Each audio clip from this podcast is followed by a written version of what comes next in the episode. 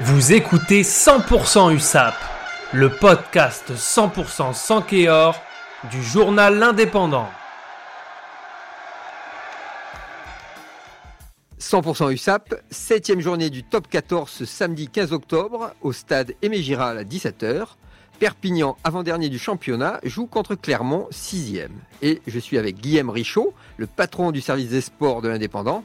Alors Guillaume, comment l'USAP va aborder cette rencontre après, il faut bien le dire, la déculottée historique reçue à Paris. Salut Frédéric.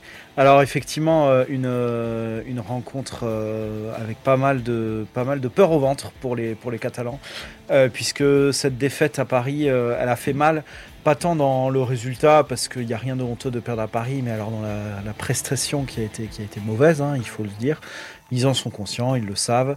Euh, mais le problème, c'est que maintenant, il faut regagner. Et il faut gagner à la maison euh, parce que ce championnat est hyper serré et que chaque match compte et que c'est très difficile de gagner à l'extérieur. Donc il faut gagner à la maison parce que euh, les supporters attendent une réaction. Euh, perdre comme ça face à Paris, l'ennemi historique, c'est impossible à accepter pour les supporters. Et puis euh, comptablement, bah, il ne faut pas laisser partir le train, notamment avec un Bayonne qui fait un début de saison assez intéressant. Et donc il ne faut pas, faut pas se laisser distancer. Donc oui, il faut gagner. Et c'est pas simple parce que clairement est une bonne équipe. Et alors justement, dans quel état d'esprit sont les joueurs? Alors ils ont été touchés hein, à Paris, c'est clair, euh, beaucoup plus qu'après la défaite à domicile contre Brive, euh, qui était aussi une contre-performance, mais euh, ils avaient quand même montré dans le jeu, ils s'étaient accrochés, ils avaient été défaillants dans la conquête, mais ils étaient là, là ils ont été absents complets, donc ils ont été touchés, très touchés, blessés aussi, blessés dans leur orgueil. Euh, donc ils se sont un peu mis en mode commando cette semaine. Ils n'ont pas voulu parler, pas tant parce qu'ils faisaient la tête, c'est pas le cas, mais plutôt pour se protéger. Et puis euh, parce qu'ils ont envie de répondre sur le terrain. Donc euh, voilà, ils se sont vus cette semaine. Ils ont dîné ensemble sans le staff mardi soir. C'était aussi l'occasion un peu de, se dire les choses et de se parler en dehors du cadre du club, en dehors du cadre du staff. Euh, et, euh, et, puis euh, voilà, il voulait un, esprit de révolte. Et c'est bien, il y a quelques cadres qui reviennent, c'est le cas notamment de Pulafa Salélé, une équipe qui est censée être concurrentielle. Donc c'est bien, c'est bien, et ils ont cet esprit de révolte. Maintenant, on attend de le voir sur le terrain, au-delà même de la victoire, parce que perdre contre Clermont, c'est pas honteux.